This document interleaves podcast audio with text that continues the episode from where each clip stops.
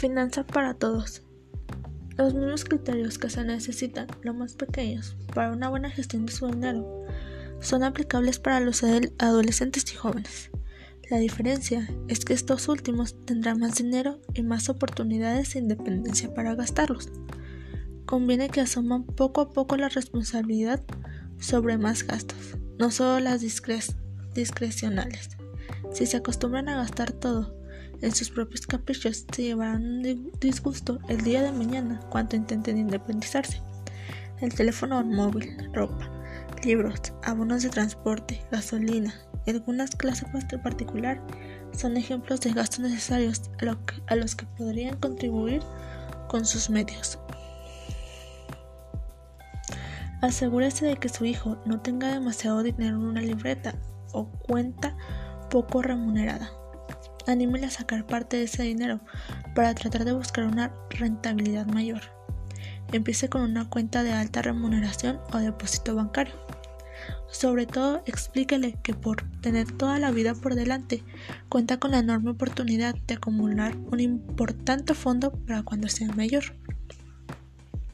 Si no lo hace, si no lo ha hecho todavía, introduzca a su hijo adolescente en el mundo de la inversión responsable. A estas edades conviene que su hijo ponga por escrito sus objetivos financieros para que sean específicos y cuantificados. Pueden empezar a fijarse objetivos a largo plazo, como por ejemplo comprar un coche o estudiar en el extranjero. Anímele a reflexionar sobre ello y asegure de que sean cosas realmente importantes para él o ella y acordes a sus valores y no simplemente lo que tienen o quieren tener sus amigos.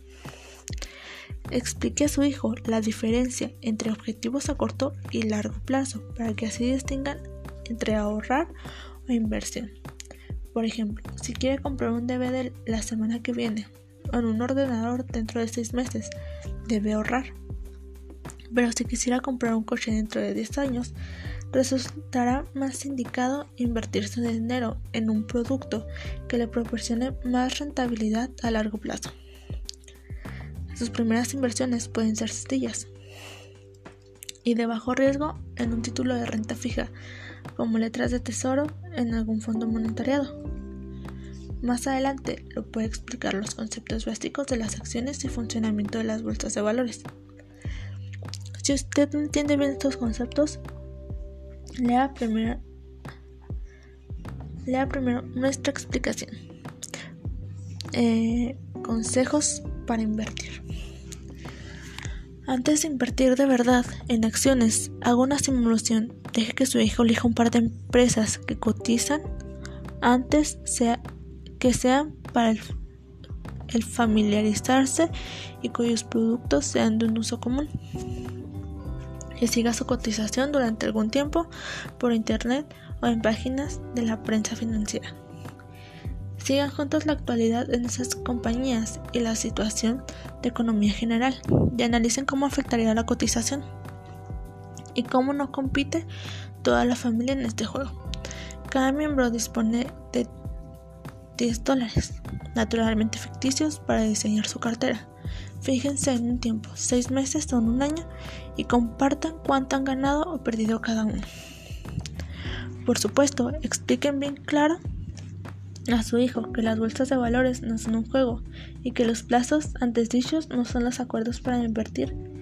La mejor inversión radica en elegir compañías sólidas con buenas perspectivas de crecimiento y aguantar sus acciones a largo plazo sin preocuparse demasiado por subidas y bajadas temporales.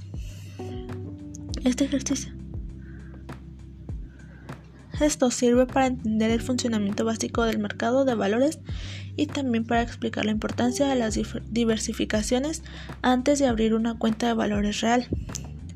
Es más prudente iniciar la inversión en renta variable, suscribiendo algún fondo de inversión diversificado o ETF, fondos de inversión que replican el comportamiento del índice de un mercado.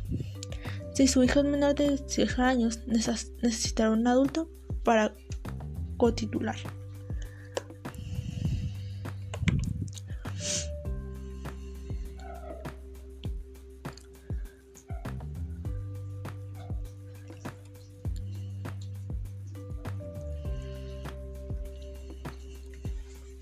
Los jóvenes son los que tomarán el control del país, por lo que su preparación es un factor fundamental para el desarrollo económico y la reducción de desigualdad en México. Para incrementar las posibilidades que tienen las personas de cambiar su nivel de socioeconómico, su principal reto para lograrlo es mediante la creación de empleos productivos. Estos generan riqueza en la población y van impulsando a las personas que están situadas de pobreza. Los jóvenes necesitan ir más allá de sacar una carrera y encontrar un trabajo. Deben buscar tener un impacto social real, teniendo visión crítica y generando mejores condiciones de vida para los demás.